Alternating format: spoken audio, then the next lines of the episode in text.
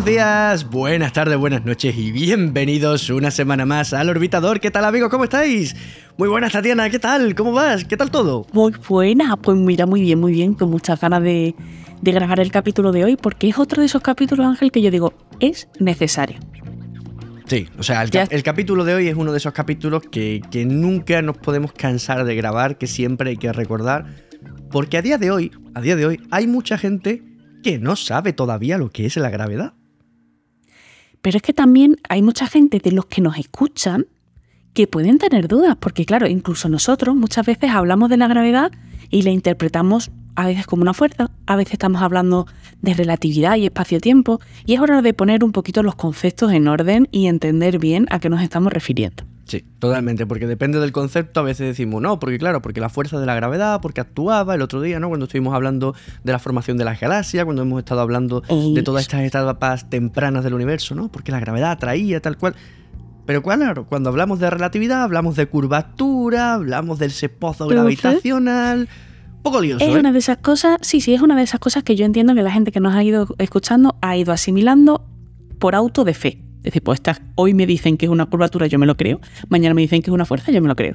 Pero hoy vamos a despejar todas esas dudas, vamos a hacer un recorrido por cómo ha ido evolucionando ese concepto de la gravedad y vamos a entender cómo se aplica. Pues nada, vamos a tope porque nos toca hablar de Newton, nos toca hablar de Einstein, nos toca hablar de experimentos curiosos, ¿verdad? Mira, vamos a hablar, eh, sobre todo vamos a hacer ese recorrido histórico y vamos a empezar por eh, hablar de Aristóteles, porque al final la física, como todas las ciencias, salen de esa filosofía, de esa primera filosofía, y luego conforme eh, se van introduciendo las matemáticas, entonces se van separando, se introduce matemática, método científico y se va separando de la filosofía y se van creando las diferentes ramas científicas. Pero el origen eh, de toda ciencia se encuentra ahí, precisamente en la filosofía. Entonces vamos a, empezar este recorrido por Aristóteles. Nos estamos situando entre el 384 y 322 a.C. Eh, vamos a recordar primero el paradigma aristotélico. A, ver, Aristóteles, como todos los griegos de aquel entonces, le gustaban las cosas muy perfectitas, muy redonditas y muy deterministas. Le gustaba pensar que eh, las cosas tenían una cierta naturaleza que estaba predeterminada y que obedecían a las leyes que definían esa propia naturaleza. Es decir, todo lo que nos rodea, incluido nosotros mismos, llevan las leyes que rigen nuestro comportamiento grabadas en nuestra naturaleza, son intrínsecas a, cada cuerpo. Y claro, también imperaba ese concepto de la virtud aristotélica que básicamente es que todo esté en su sitio bien ordenado, ¿vale? No, no puede estar las cosas. Por ejemplo, eh, Aristóteles te dice, si tú tiras una piedra hacia arriba, en vertical, esa piedra va a subir y va a bajar. Ese recorrido no lo estás decidiendo tú, ni lo está decidiendo la piedra. Ese recorrido que hace la piedra eh, ya está predeterminado y fijado en el espacio debido a la naturaleza de la piedra. Es como si la piedra viajara por un carril que está ya predefinido en el espacio eh, porque eh, así es la naturaleza de la piedra y así es la naturaleza del cosmos el orden es que esa piedra haga ese movimiento. Pues mira, a ver, eh, evidentemente no es la explicación correcta, pero no iban para nada mal desencaminado, ¿eh? es decir, ya estaba ahí diciendo, oye, que en el espacio, que en el universo hay una serie de leyes, hay una serie de axiomas preestablecidos que todo cuerpo, que toda cosa tiene que, respetar. O sea, estamos hablando de, de algo bastante, bastante aproximado a lo que es. Eso es. Entonces, para él, ¿qué es lo que pasaba? Pues que eh, si la Tierra se estuviera moviendo mientras tú tiras la piedra, tú sueltas la piedra para arriba, la piedra está haciendo su recorrido y la Tierra se estaría desplazando debajo. Entonces la piedra volvería a caer y caería en otro sitio, caería detrás tuya. Pero si la Tierra se está quieta, la piedra sube y baja y te vuelve a caer en la mano, que es efectivamente lo que todos sabemos que ocurre. Entonces, claro, esta forma de pensar, eh, digamos que es una forma de explicar los fenómenos tal y como tú los ves, pero no va un paso más allá. que tampoco era necesario, porque aquí recordemos que las explicaciones que se va dando de cada fenómeno que tú observas se ajusta al paradigma del momento. Y en aquel momento en el que todo era determinado, que todo eh, ya, ya sabía la piedra, sabía por dónde tenía que ir, ella lo sabía, porque el cosmos se lo había dicho, y su naturaleza le dice por dónde tiene que ir. Entonces, eh, claro, pues en ese paradigma funciona, pero hoy sabemos que no, es del todo correcto. ¿No? Así que. Claro. Hay que seguir, hay que seguir avanzando. Fíjate, ese, ese pensamiento determinista es el que lleva a los terraplanistas a pensar como piensan, a simplemente la observación, simplemente lo que creen, olvidándonos evidentemente del resto. Realmente es lo que dicen, ¿no? Es decir, el agua no se cae, eh, las cosas, la tierra no se mueve porque es eso, tira una piedra y cae en el mismo sitio claro, en lugar de lo que pasa es que las observaciones que tú dispones van cambiando, no son las mismas observaciones ni las mismas experiencias las que podía tener Aristóteles en este momento que la recopilación de experiencias que tenemos ahora, por ejemplo, cuando has salido de la Tierra y has hecho experimentos en, microgravedad. Claro, pero es eso a lo que me refiero. Es decir, el, terraplanista hijo de vecino no ha ido al espacio, no ha claro, ahí, no, no ahí está la caja de Pandora. No, no, se trata de que no esté bien basarte en lo que tú observas. Eh, se trata de que para, para, pensar así primero tienes que obviar ciertas observaciones que a ti no te interesan. Exacto. claro. Mm, eso, o sea, la ciencia, yo tenía un profesor que decía, la ciencia no es un menú, no es un buffet. En el que tú coges solamente lo que quieres. Claro, no, no, no puede ser así. Tú tienes que cogerlo todo o no coger nada, pero no puedes escoger solamente lo que te interesa. Claro. Si no estás cometiendo una, una falacia, evidentemente. Eso es. Entonces, según Aristóteles, el fenómeno de la gravedad no es más que una serie de normas que rigen el movimiento de las cosas en el espacio. Y esas normas solo dependen de la naturaleza del objeto y el mantenimiento del orden del cosmos. ¿Vale? Vamos a seguir avanzando porque, como decimos, cada vez se tienen nuevas experiencias y nuevas herramientas. Mm, pues eh, nuevos instrumentos Mm, muchas más horas de observación, instrumentos que te, te permiten medir mejor y mm, un avance de las matemáticas importante. Vamos a irnos al siglo XVI, siglo XVII. Es plena revolución científica. Aquí vamos a hablar de eh, Nicolás Copérnico, Giordano Bruno, Galileo Galilei eh, y también, pues, también otros filósofos como por ejemplo Descartes. Esta es una época mm, de bullicio total. Es una época de cambio de, paradigma del geocentrismo al heliocentrismo, con todas estas cosas de. Eh, bueno, y por si move, eh, todas estas cosas de, quemar a, Giordano Bruno en la hoguera.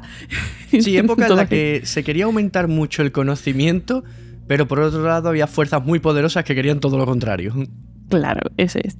Bien, eh, sabemos que Copérnico fue el primero en sí, eh, bueno, no fue el primero porque ya estaba Aristarco de Samos, pero fue, digamos, el, representante en aquel momento del heliocentrismo, es decir, de poner al Sol en el centro del universo, no del sistema solar. Copérnico pensaba que estaba en el centro del universo, eh, igual que Giordano Bruno, igual que Galileo Galilei. A ver, que también te digo, no, es quitarle mérito. Es decir, hemos pasado de que la Tierra es el centro a que el Sol es el centro del universo. Bueno, venga, vale. Te lo compro. Ya después aprenderéis que hay más galaxias y más cosas y más no sé qué. No, hombre, es que volvemos a lo mismo. Es que en aquel momento, ¿qué cosas podías observar? Claro. Si casi. Es que todo lo que veías era, estaba dentro de tu propia galaxia. No veías otras galaxias más allá y las que veías te parecían nebulosas. Nebulosas. Porque eran. Claro, es que ni siquiera se tenía el concepto de galaxia. Eh, primero se pasó por porque había un único universo que era todo lo que se veía.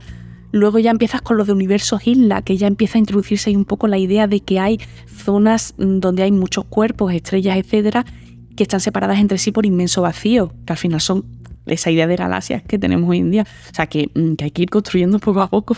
La casa se empieza por los pilares, no por el tejado, evidentemente. Claro, y en, función de lo que tú sabes en el momento que sabes. Esto es como cuando yo hablo de cosmología, digo, esto es lo que yo puedo decir a día de hoy con lo que, con lo que yo sé a día de hoy. En la cuarta temporada diremos otras cosas. Eso. Vale. Eh, bueno, aquí en esta época hay dos corrientes para hablar de gravedad, que parecen que son iguales, pero no. Tienen una diferencia muy sutil, pero ahí está. La primera corriente es la que seguía Copérnico y Giordano Bruno, eh, que decía que el universo tiene un centro, en ese centro estaba el Sol. Las cosas se ordenan respecto al Sol según su peso, no su masa. Esto es intuitivo. Vamos a ver, la Tierra, las cosas que pesan más van para abajo, ¿no? Tú tiras una piedra en el agua y no flota, se va para abajo. Pero si tiras un corcho, sí flota, porque pesa menos que el agua. Eh, así. No, bueno, es menos, ahora sabemos que es menos denso. En aquel momento se pensaba que era que pesaba menos. Vamos a ser correctos, que estamos hablando de, terminología. vale, entonces eh, se pensaba eso, que el Sol estaba en el centro porque pesaba mucho y las cosas se ordenaban en función de lo que pesaban eh, de más cerca a más lejos del Sol. Eh, y si la Tierra daba vueltas alrededor del Sol, será porque el Sol, que es más pesado y está más cerca del centro, y la Tierra es menos pesada y está más lejos, y el Sol está en ese punto que tiene esa característica que provoca que todo gira a su alrededor. Para Copérnico la gravedad era la característica asociada al centro del universo donde curiosamente está el Sol, que hace que las cosas giren a su alrededor. Es una propiedad del centro del universo. Y sin embargo, Galileo sigue esta misma línea, es una propiedad pero ya no es del centro del universo, es una propiedad de los cuerpos. ¿Por qué? Porque Galileo coge su telescopio, mira para arriba y ve que hay cosas dando vueltas alrededor de Júpiter. Entonces, claro, esa cosa que produce la órbita no puede ser solo del centro del universo, porque si no todo giraría solo y exclusivamente alrededor, del Sol. del Sol. No habría cosas pequeñas eh, orbitando a cosas más pequeñas que el Sol. Claro, entonces para Galileo es una propiedad de los cuerpos. ¿De acuerdo?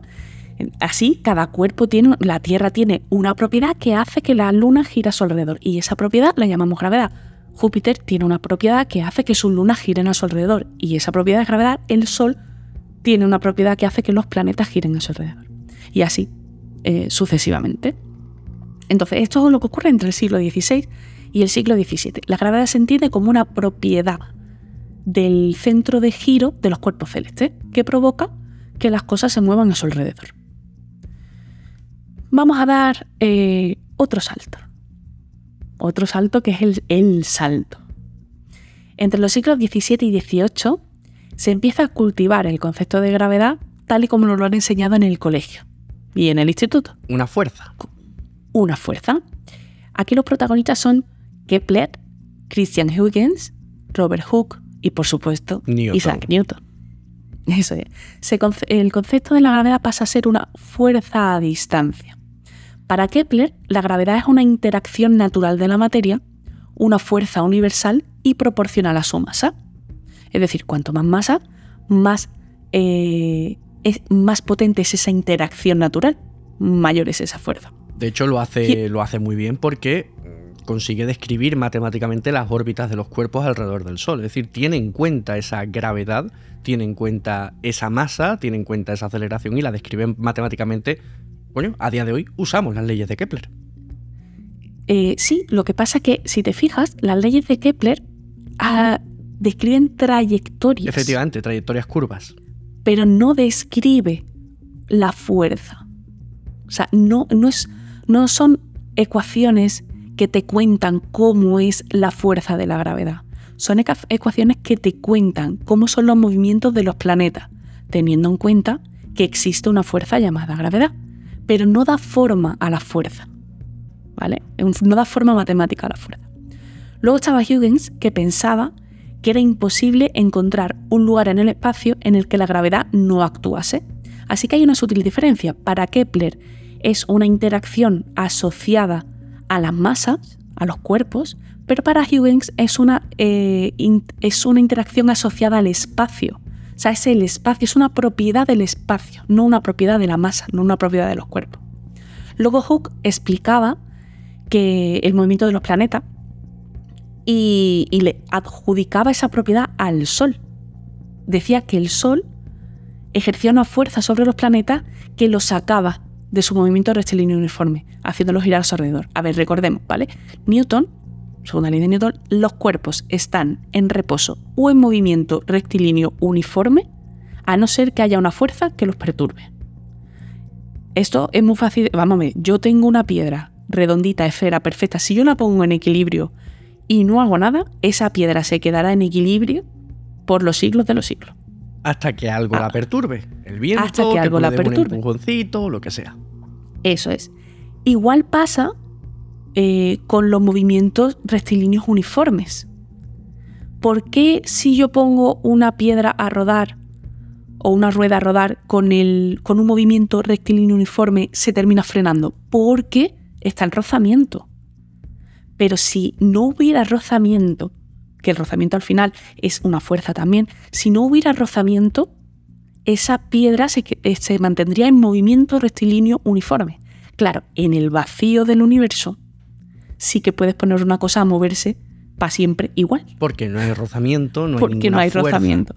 Eso es. ¿Qué es lo que hace que el planeta no vaya en línea recta para siempre? La gravedad. que el Sol ejerce una fuerza que se llama gravedad. Ejerce esa perturbación, ese empujoncito que tiraba la piedra del equilibrio. Bien.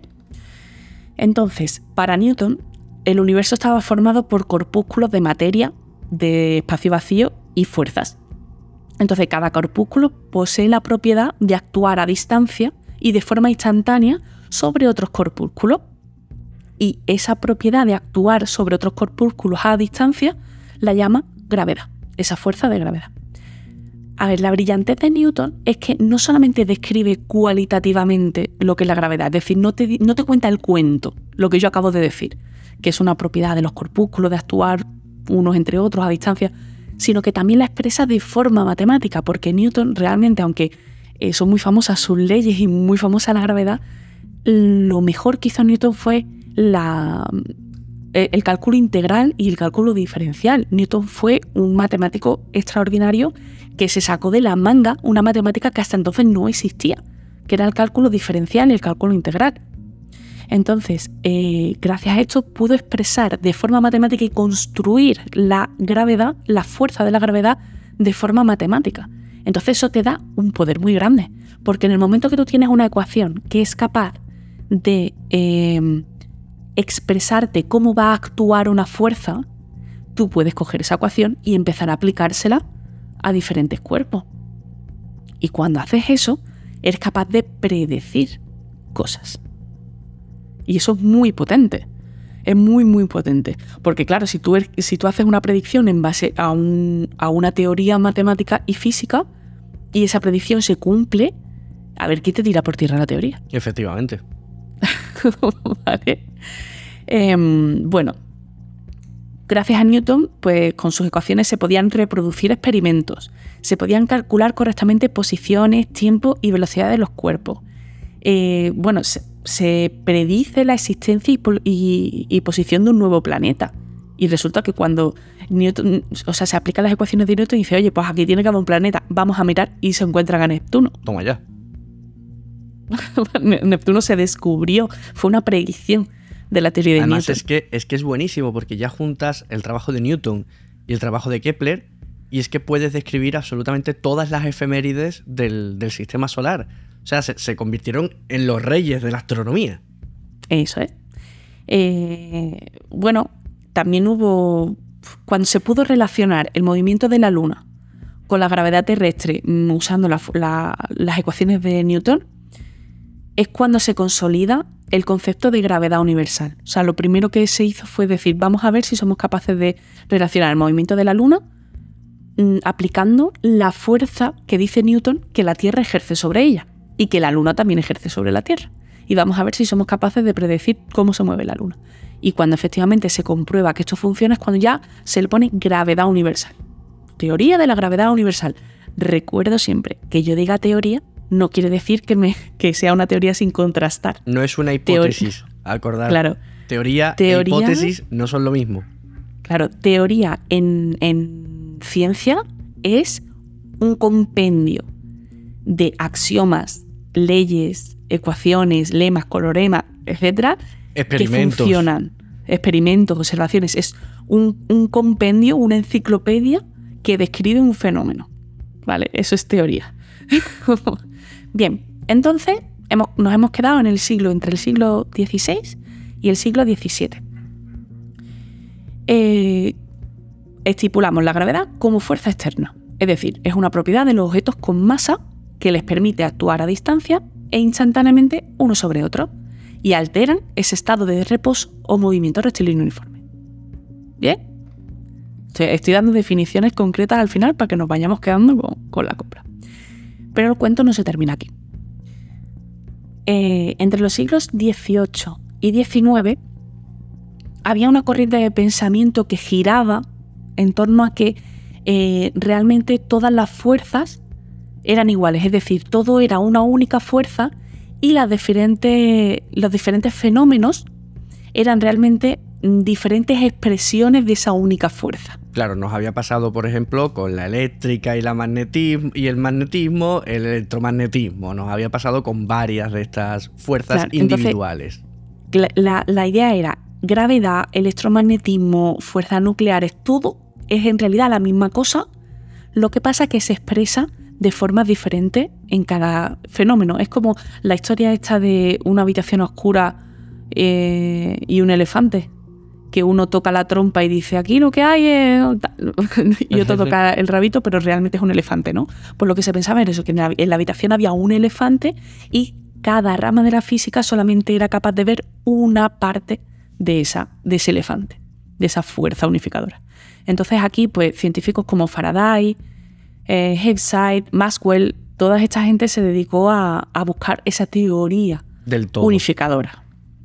Aquí es donde entra Einstein, porque Einstein eh, publica relatividad especial, que ahí no tenía en cuenta aceleraciones, porque la gravedad es una aceleración. Una aceleración es cualquier perturbación eh, de una velocidad.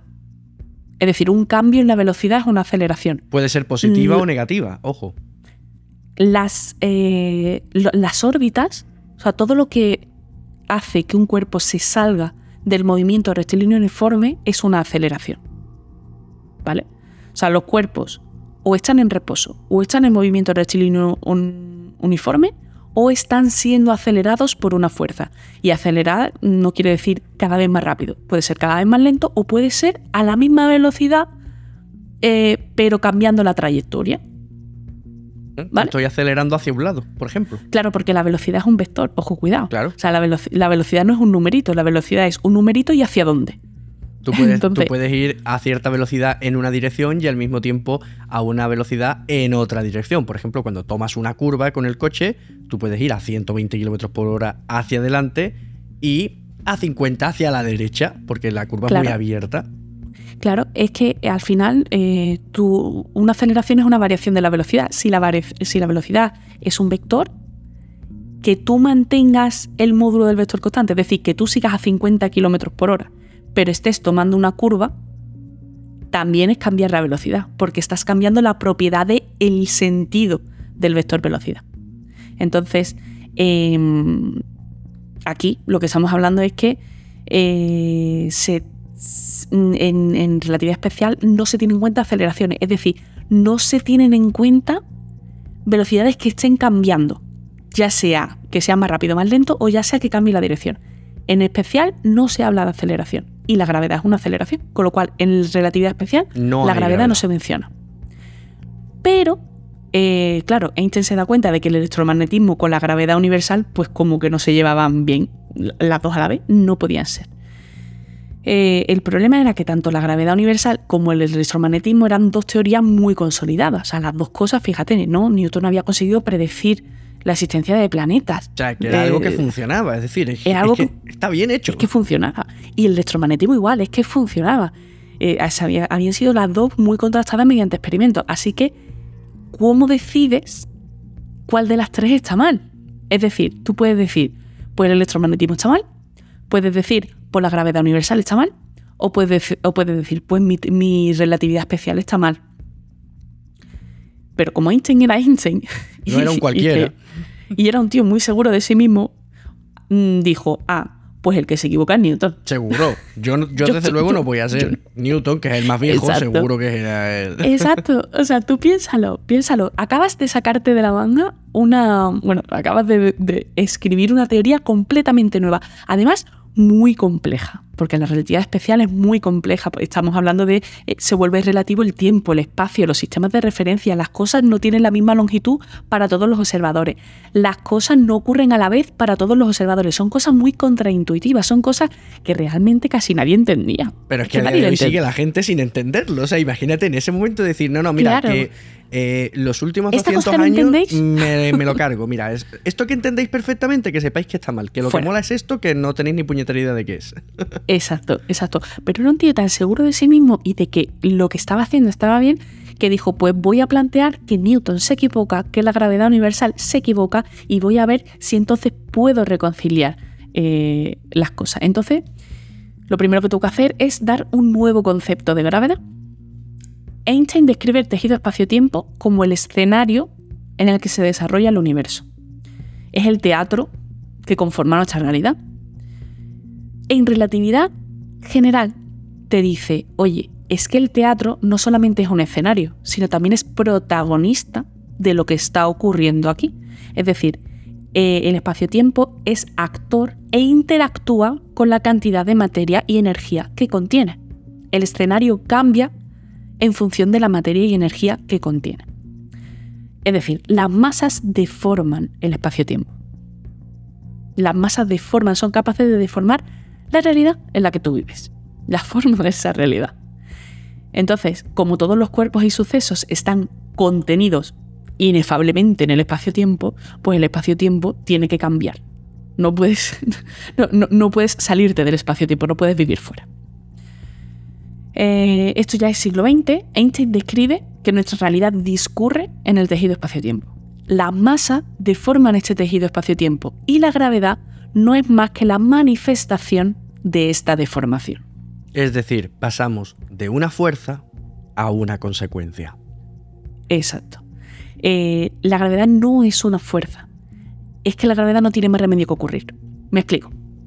Eh, tú tienes un espacio-tiempo plano, estupendo, muy bien. Y pones dos planetas ahí y les dices, os vais a mover en movimiento rectilíneo uniforme. Pa'lante, tranquilamente. Según Newton, ese movimiento no va a cambiar a no ser que aparezca una fuerza. Eh, entonces Newton dice, vale, si yo ahora ahí pongo el Sol, el Sol va a ejercer una fuerza a distancia sobre esos dos planetas y va a hacer que su trayectoria se modifique, se curve, se acelere. Eso es lo que dice Newton. Einstein dice, yo tengo mi espacio-tiempo plano, pongo mis dos planetas a moverse en movimiento rectilíneo uniforme igual y ahora pongo el Sol. Y el Sol lo que hace es curvar el espacio-tiempo, lo convierte en un cuenco. Mis planetas siguen yendo en un movimiento rectilíneo uniforme para ellos. Lo que pasa es que se está moviendo por un cuenco, se está moviendo por un espacio-tiempo curvo. Te explico. Coge un cuenco grande de tu cocina, coge una canica, ponla en el bordecito así por dentro, arriba del cuenco. Y dale un empujón para adelante. Dale un empujón en línea recta. Esa canica no va a atravesar la pared del cuenco y a seguir moviéndose en un movimiento rectilíneo uniforme. Esa canica no tiene más remedio que seguir la curvatura del cuenco y girar. Pues eso es lo que le está pasando a los planetas. No tienen más remedio que moverse por el cuenco que ha formado el Sol en el espacio-tiempo. El planeta, si tú le preguntas al planeta, el planeta te dice, no, no, no, yo estoy yendo en línea recta. Yo voy recto en movimiento rectilíneo uniforme. Pero si preguntas a un observador que está fuera del planeta, te va a decir, no, se está moviendo en una órbita alrededor del Sol. ¿Qué es lo que pasa? Que las líneas rectas en espacios curvos son, curvos en espacios planos. Y esta frase, a fuego. Vamos a líneas, líneas rectas en espacios curvos son curvas en espacios planos. A fuego. Ahora la podéis tatuar y todo porque además es, está bonita. ¿eh? Sí, porque eh, contiene la esencia de lo que es la relatividad. Contiene esa esencia de, según el observador, eh, dos observadores están viendo el mismo fenómeno pero lo van a explicar de forma diferente. Eso es lo que dice la relatividad. Básicamente. El, que, el observador que está en el planeta va a decir que él va en línea recta pero que está siendo acelerado por la fuerza de la gravedad del Sol, es decir, lo que decía Newton, y el observador que está afuera va a decir, no, esos planetas se están moviendo por un espacio-tiempo curvo. A lo mejor a muchos ahora le, revienta la cabeza nuevamente, ¿no? Porque esto cada vez que hablamos de curvatura del universo y tal, pues pasa, ¿no? Pero si lo pensáis, tiene mucha lógica, ¿no? Vamos a poner, quiero que os imaginéis ahora un espacio, ¿vale? Totalmente vacío, trazamos una línea en el centro, un separador en el centro y en un lado ponemos a Newton y en otro lado a Einstein. Si tú pones a dos planetas a moverse en línea recta, en la parte de Newton, para que varíen, ¿no? Tiene que aparecer esa fuerza. Pero ¿qué es esa fuerza? ¿no? Es decir, ¿cómo se acercan los planetas? Tiene que aparecer de repente una cuerda, ¿no? Un algo que actúe. Porque si el espacio sigue siendo planito, tiene que haber algo que tire de los planetas. ¿Qué es ese algo? Que no sea matemática. Dime algo tangible. Es muy difícil de imaginarlo, ¿no? No puedes pensar en algo. En cambio, si tú te imaginas un espacio que se curva, un pocito, un embudo, lo que sea, como que te es más fácil imaginarlo, ¿no? Te es más fácil eh, entender cómo ese planeta se empieza a mover, ¿no? Porque ya el sitio por el que se mueve, la carretera por la que se mueve, es curvo. Lo que la relatividad primera parece muy complicado, tiene mucho más sentido que lo de Newton. Vamos a decir, lo de mm, Newton no está mal. De hecho, a día de hoy usamos. vamos a eso. Ahora vamos a eso, pero aquí la idea es. O sea, la relatividad eh, se considera una de las teorías más elegantes de la física. Cuando tú le preguntas a los físicos qué es una teoría elegante, que al final es una mm, apreciación subjetiva. Subjetiva. Pero tú le preguntas y la mayoría de los físicos te van a decir, pues mira, una teoría elegante es una teoría que con pocos axiomas es decir, con, pocas normas, explique muchas cosas y de forma muy sencilla.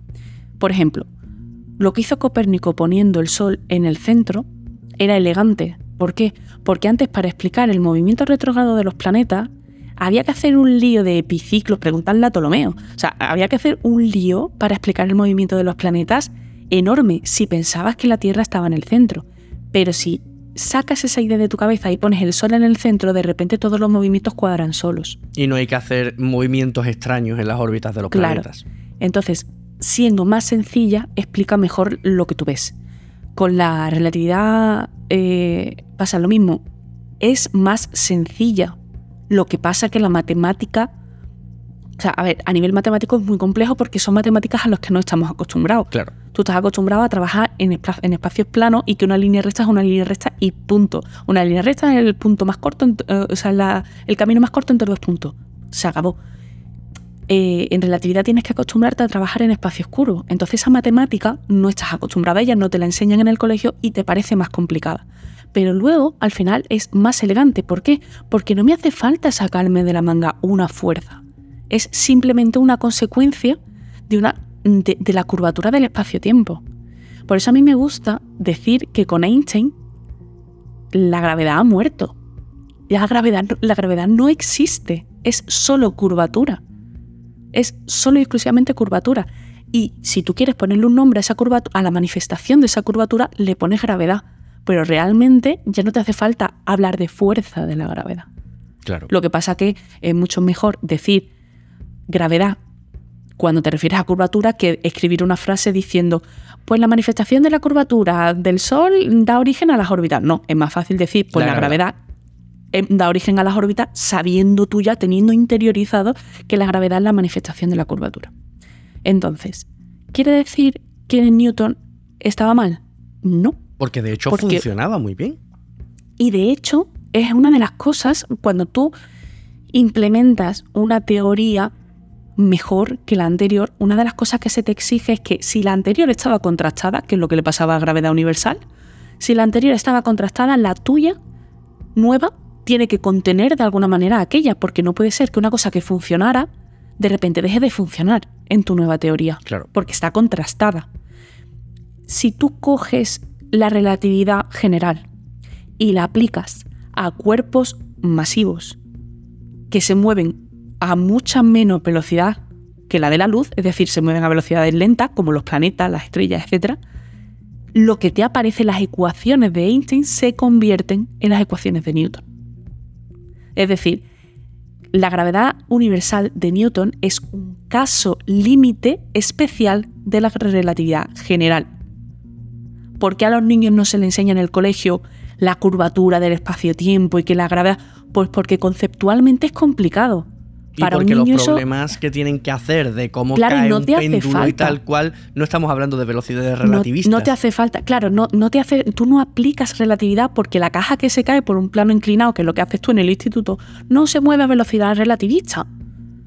No, te, te es suficiente y funciona y está bien hacerlo como lo hacía Newton, porque Newton es ese caso límite de la relatividad general cuando ya te metes en, cosmología, cuando ya te metes en universo a gran escala, o te metes con, neutrinos, con cosas que van muy rápido, entonces, ojo sí, ahí sí tienes que tener en cuenta relatividad.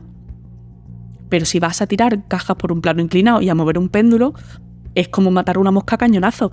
¿Para qué quieres toda la potencia de cálculo de la geometría diferencial y de la relatividad general cuando no te hace falta? Con Newton te vale y no estás cayendo en un error.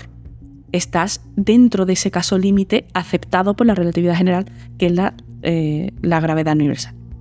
Así que lo del cole está bien, pero que sepáis que la gravedad no existe. Es la manifestación de la curvatura del espacio-tiempo. Y por favor, que teoría no significa que no esté comprobado. sí, por favor. Eso también tatuároslo, ¿vale? O sea, no, ya hemos hablado esta temporada, hemos hecho un capítulo específico mm, diciendo eh, las pruebas experimentales y test que se le han hecho en la relatividad y que demuestran que la relatividad está bien. Así que escucharon. O sea, de todas formas, yo tengo una frase tuya grabada que es: capítulo 1, temporada 1, una teoría está comprobada. No significa que una teoría no esté comprobada. Claro. Capítulo 1, temporada 1 del orbitador. Claro. También te digo, tú puedes construir una teoría mm, completamente matemática sin ningún tipo de observación. base de observación puede, y que matemáticamente esté bien construida, es decir, que no te hayas equivocado en, aplicar una norma de la matemática, ¿vale? Que esté bien construida y que luego tú tengas esa teoría y la compruebes y, y, te diga, pues mira, no tiene sentido físico. Esa teoría está bien construida, pero no tiene sentido físico porque no se aplica bien a la realidad. Porque al final la matemática es una forma de escribir de forma universal describir la naturaleza, lo que tú ves. Entonces, eh, aunque la matemática sea una herramienta y tú la, uses bien, puede ser que llegues a una conclusión que no tenga sentido con la experiencia. El papel todo lo aguanta, señores. Eso es, pero cuando hablamos de teoría de gravedad de Newton, teoría de la relatividad, nos referimos a ese compendio de leyes que ya ha sido contrastado y que funciona. Igual que sabemos que la relatividad no es la última frontera. Sabemos que tiene que haber algo por encima de relatividad que contenga la relatividad. Es decir, la gravedad newtoniana está dentro de la relatividad y la, la relatividad tiene que estar dentro de otra cosa que termine de explicar perfectamente bien todo lo que se ve, porque también hay, pues eso, esa falta de concordancia entre la cuántica y la relatividad que hablamos. Que son ahora las dos, las dos grandes formas de explicar el universo. A grandes escalas tenemos la relatividad, a pequeñas escalas tenemos la cuántica. Claro. Eso no es elegante. Exacto. Te hace falta otra. Igual que pasó con relatividad, que unificó electromagnetismo y gravedad. Pues tanto electromagnetismo como gravedad estaban bien, pero entran dentro, se unifican con la relatividad general y especial. Pues la relatividad y la cuántica tienen que estar dentro de otra cosa que todavía no hemos encontrado y que explique las cosas todavía mejor y se unifique a ver si lo encontramos. Pero bueno, pedazo de repaso a la historia de la gravedad. Espero que ya todo el mundo le haya quedado súper claro. Además, hemos ido eso por los personajes más importantes de, esta historia. Y creo que, oye, hemos aterrizado muy bien. Lo hemos despegado muy bien, lo hemos llevado muy bien, lo hemos aterrizado muy bien. Suave, ¿eh? Yo creo que ha sido un capítulo elegante. Innecesario. Innecesario siempre, por supuesto. ¿Algo más que añadir, Tatiana, o me dejas los mandos del orbitador para ir a las noticias? Vamos a las noticias a ver si ha pasado algo. Pues vamos a las noticias. Hasta luego.